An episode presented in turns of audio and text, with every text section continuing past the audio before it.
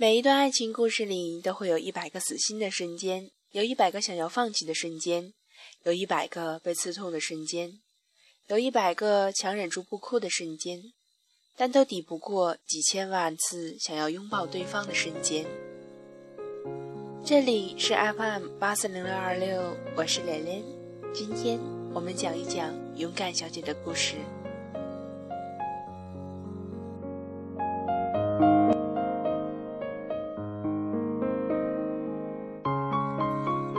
爱情里的过错都是双方各执一词，给了对方不需要的需要，亦或是把伤害强行施加给对方，自己自得其所。爱情也有错过，大多是不够勇敢，学不会尝试，坚持了不该坚持的，放弃了不该放弃的。勇敢小姐有一种魄力，她看上的人要走的路，没有顾忌，不在乎后果。他说：“最坏的结果就是死，既然死不了，还有什么好犹豫？”勇敢小姐是东北姑娘，典型白羊座，人群里嗓门最大，且永远冲在最前面。朋友们用四个字完美诠释了她的性格：原始兽性。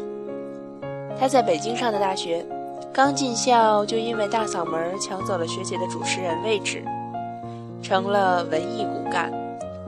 当室友还在适应高中到大学的过渡期时，他已经每天忙碌在各种外联、汇演和考证中了。仅靠几次艺术节，他就以让人瞠目结舌的浮夸主持风格，赢得了享誉全校的知名度。同学们亲切地在他乳名后面加了个“鸽子”，彰显其屹立不倒的江湖地位。大二的联谊会上，勇敢小姐对一个男生一见钟情，以至于整晚都异常亢奋，感觉自己一举一动都映在别人眼里，笑得格外欢脱。散会后一打听，人家已经有了女朋友，而且那个女友还是某选秀节目的二十强，走在大马路上都会被人堵着合影的那种。范小姐当然不以为意，还为此展开了疯狂的挖墙脚行动。因为那个女生跑商演时常不在校，她就每天准点出现在食堂，坐在男生旁边，还安排低年级的学弟盯着对面宿舍楼的一举一动。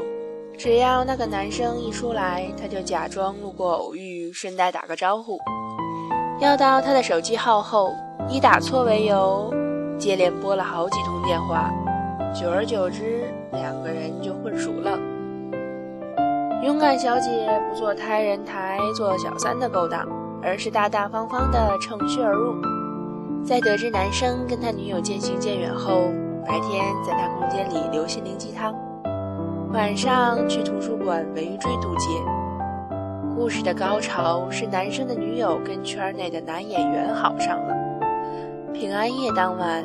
两个人在首都机场准备飞往泰国度假时，被男生逮了个正着。最后，当然只有男生痛了心，因为由始至终，他都被两个助理大汉挡着，眼睁睁看着女友翻着白眼，压低了帽檐，跟男演员一前一后进了头等舱的安检通道。那一刻，男生的世界熄了灯。经受着周遭旅客的指指点点，像个落单的孩子般踱步走出机场。门外裹着红色大衣外加绿色围巾，像一棵圣诞树一样的勇敢小姐，正端着两杯热奶茶，微笑地看着他。于是，他们顺理成章地在一起了。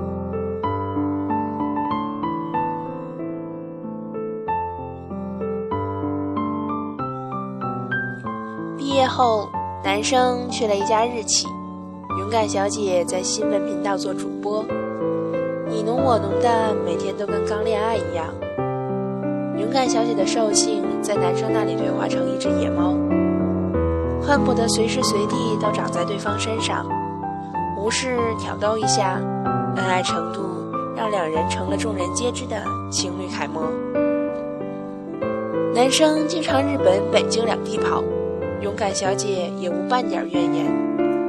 只要对方要做什么，提前给他报备，晚上及时发来晚安信息，知道他的行踪就好。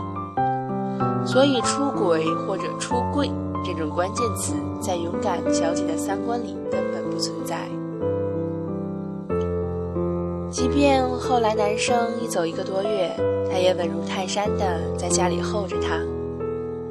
在他回来前一天，连敷了半个月面膜的勇敢小姐，顶着一脸油田去购置新衣，忍痛刷了几笔大单。心满意足地拎着大包小包去满记吃甜品，路过她一直舍不得吃的高档西餐厅前，她看见自己男朋友正跟一个女生在靠窗的位子上吃饭。她默默拨通了男生的电话，听嘟嘟声已经回了国。接通后，对方果然骗了他，跟电视剧的桥段一模一样。但他没有捂着嘴跑掉，而是大方进了那家餐厅，然后在他们旁边的位子坐下。男生看见他脸都绿了，一句话不敢说。云凯小姐摆出阔太太的架势，把餐单上的牛排从头到尾点了个遍。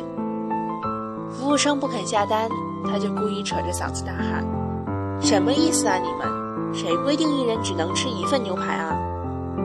我吃着嘴里的，想着外面的是我的自由，然后故意撇过头朝男生那边反问道：“你说是吧？”最后，服务生给他前前后后上了十份牛排。吃的时候，他故意阴阳怪气的，一边唠叨，一边把刀叉磕得砰砰响。女生有些不悦，便撒着娇拉着男生走了。这期间，男生始终埋着头，全程用头顶对着勇敢小姐。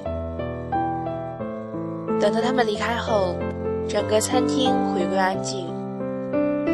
听清音乐时，才觉得一切伤感到死。勇敢小姐嘴里包着一大块牛肉，吞不进去，干呕了一下，眼泪就全出来了。男友出轨没有让勇敢小姐意志消沉，而是给了她追回真爱的动力。因为她无法说服自己，那个每天说想念、说爱她的人，怎么会在顷刻间自我了断所有的缘分，转而投向一个跟他气着八竿子打不到一起的女人的怀抱？跟踪过他们几次，掌握了男生的独处时间。勇敢小姐再一次乘虚而入，频繁出现在他新租的公寓、健身房以及他楼下的星巴克，但都无济于事。男生这次对她避之唯恐不及，根本不给她单独坐下来聊聊的机会，好像铁了心要结束一样。勇敢小姐仍不放弃，硬的来不了，她就来软的。那个女生跳国标舞，喜欢穿长裙，一日只有早中两餐，说话温柔。看人的时候眼睛都有光。猜测男生换了口味，喜欢这种女神类型，于是勇敢小姐照葫芦画瓢，报了国际舞的班，清空了衣柜里的铆钉、豹纹，一天只吃一顿饭。饿得晚上睡不着，在床上掐自己大腿。他还克制了嗓门，低八度跟别人交流，以至于在回到电视台录节目时，被主编训说国家搞建设的大新闻报得跟奔丧一样。两个月瘦了二十斤，勇敢小姐连走路都晃悠，把自己弄成四不像后，男生竟然依旧淡漠，可以说用尽了浑身解数。可就是挽回不了这段恋情。勇敢小姐照着镜子，开始鄙视眼前这个怪物。一个摄影师朋友见他状况不好，去他家问候。开门的勇敢小姐满脸是泪，她捂着心口痛哭。这大概是摄影师第一次见他哭得那么伤心，蹲下来连忙安慰他。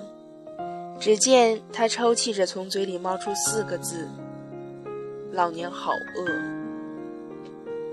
不是说他真的不伤心不难过，只是他心里自觉还没到头，不愿意放弃罢了。勇敢小姐常说，人之所以会放弃，是因为只看见前方的路途遥远，而忘记了自己是坚持了多久才走到这里。分手后的第四个月，圣诞节，北京提前下了雪。摄影师朋友组了一个名曰“丑媳妇终要见公婆”的局，带他偷偷交往了几个月的女友跟大家见面。等到女生一进来，勇敢小姐彻底傻了，因为她就是那个小三儿女神。故事说到这里会有点狗血。但生活原本就几多矫情。女生说她是个话剧演员，男生是他的好友。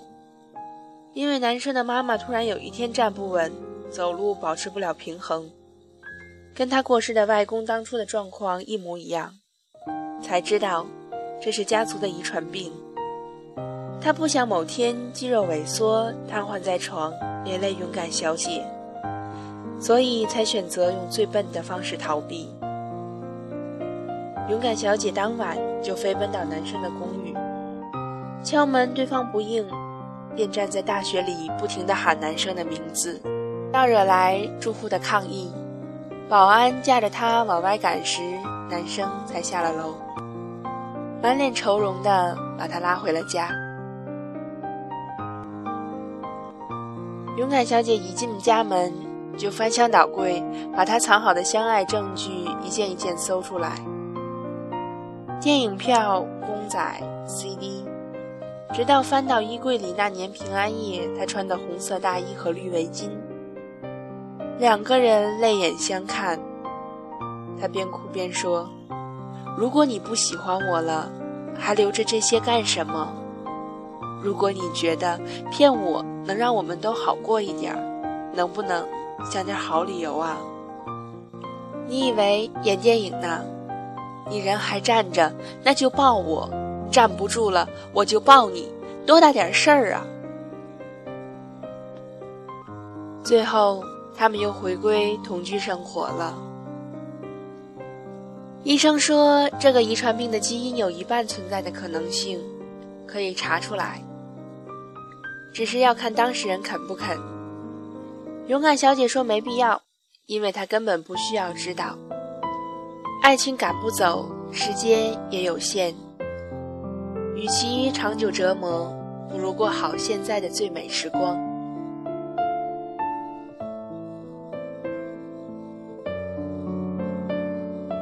后来，男生背着勇敢小姐去查了基因，诊断果，他只给一个多年的好友说了。那个好友就是我。听着他们的故事，梳理他们一路而来的爱情，结果好像不重要了。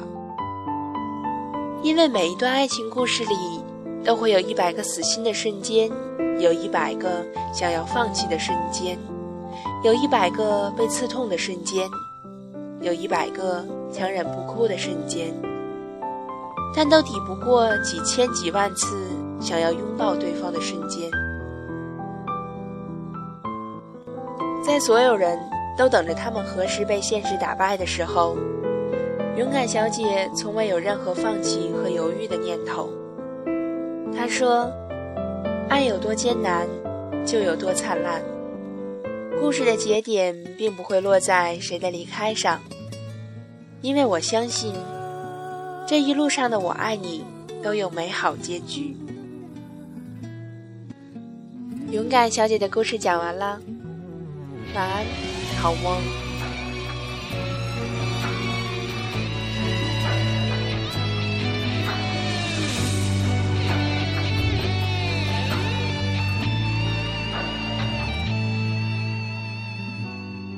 请看着我。说你还爱我，别把空气狠狠的冷冻。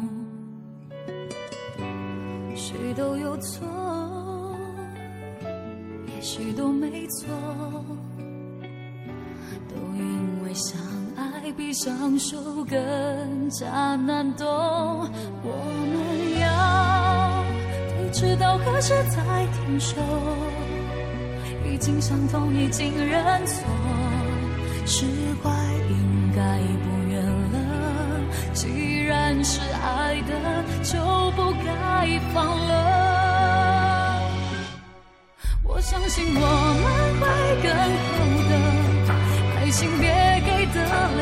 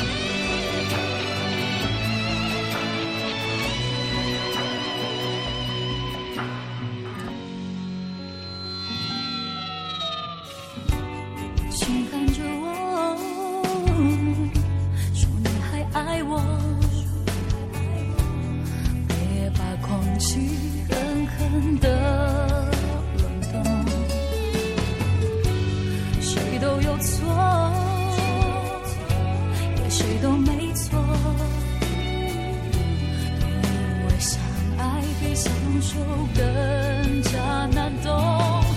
我们要，不知道何时才停手。已经相逢，已经认错，释怀应该不远了。既然是爱的，就不该放了。我相信我。